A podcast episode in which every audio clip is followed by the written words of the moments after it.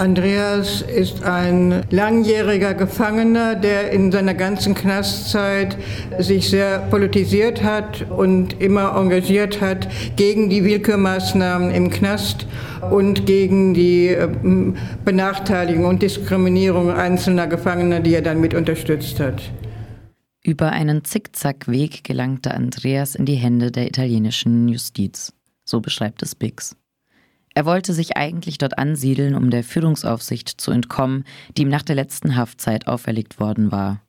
Seit 2018 sitzt er nun erneut im Knast, todkrank mit Nierenkrebs, mit einem Urteil, welches er und seine Unterstützerinnen als falsch erachten. Dann ist eine Notwehrsituation entstanden, die ihm als Mord ausgelegt worden ist, weil der andere Beteiligte in dieser Streitsituation mehrere Tage nach der Streitsituation im äh, Hospital äh, gestorben ist. Andreas war schon vor seiner Inhaftierung in Italien äh, relativ krank, war aber nicht klar was. Und es ist jetzt erst in den letzten äh, Jahren festgestellt worden, dass er an Krebs erkrankt ist und äh, es wird eigentlich nichts gegen diese Erkrankung gemacht. Keine konkrete Antikrebstherapie, halt nur mit starken Schmerzmitteln, wobei er fast alles selbst auch bezahlen muss. Andreas meint und wir alle meinen, dass das, was dagegen ihn als Urteil gefällt worden ist, nämlich Mord und 24 Jahre Haft dafür, dass es ein absolutes Fehlurteil ist. Also eigentlich finde ich, alle Urteile sind Fehlurteile, weil Strafjustiz einfach äh, keine Konflikte löst äh, und äh, nichts hilft, aber auch im Maßstab dessen, was als äh, Strafjustiz sich selbst da noch anerkennt, äh, ist es ein Fehlurteil. Am 6. Mai diesen Jahres fiel in der dritten Instanz die letzte Entscheidung, dass die Verurteilung nicht in Frage gestellt wird.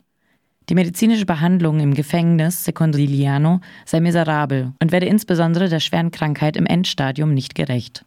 Doch durch die Entscheidung in der dritten Instanz ist nun der juristische Prozess abgeschlossen und Andreas Krebs könnte nach Deutschland zurückkehren.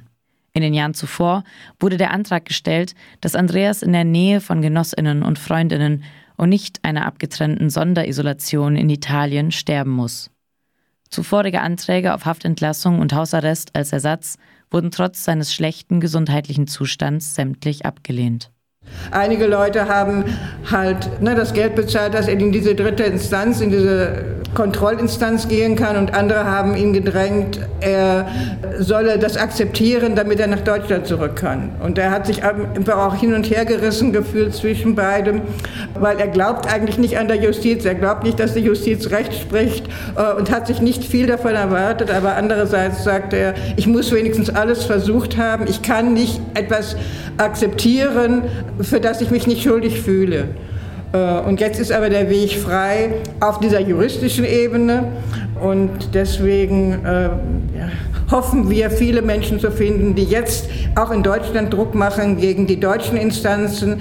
Andreas ist todkrank und wir wissen nicht, wie lange er überhaupt noch leben kann. Wahrscheinlich hat er sich noch am Leben gehalten bis zu diesem Termin, der jetzt eine endgültige Entscheidung bringt. Und es kann sein, dass er jetzt noch viel schlimmer absagt. Äh, und von daher rufen wir halt sehr dafür auf, äh, sich mit äh, Andreas zu solidarisieren und Druck auf die auch deutschen Instanzen zu machen und auch die italienischen, damit dieser bürokratische Prozess der Überstellung in sein Heimatland möglichst schnell stattfinden kann und er nicht da isoliert und allein in Italien stirbt. Was können Menschen denn machen, die das jetzt hören, um ihn konkret zu unterstützen? Naja, äh, einerseits Kontakt zu uns als autonomes Knastprojekt aufnehmen, damit wir sehen, es gibt noch mehr Leute, die was machen wollen. Wir sind in äh, Kontakt mit äh, dem italienischen Rechtsanwalt und der deutschen Rechtsanwältin und können, kriegen von dort aus mit, vielleicht an welchen Stellen am sinnvollsten interveniert werden kann. Andererseits Öffentlichkeitsarbeit machen und Andreas auch zeigen, dass sich da etwas um ihn herum bewegt. Äh, also er hat sich immer für andere äh, engagiert und sagt, naja, leider geht es jetzt auch speziell um mich, äh, aber es geht halt um, um dieses Überleben und, und auch das würdige Sterben.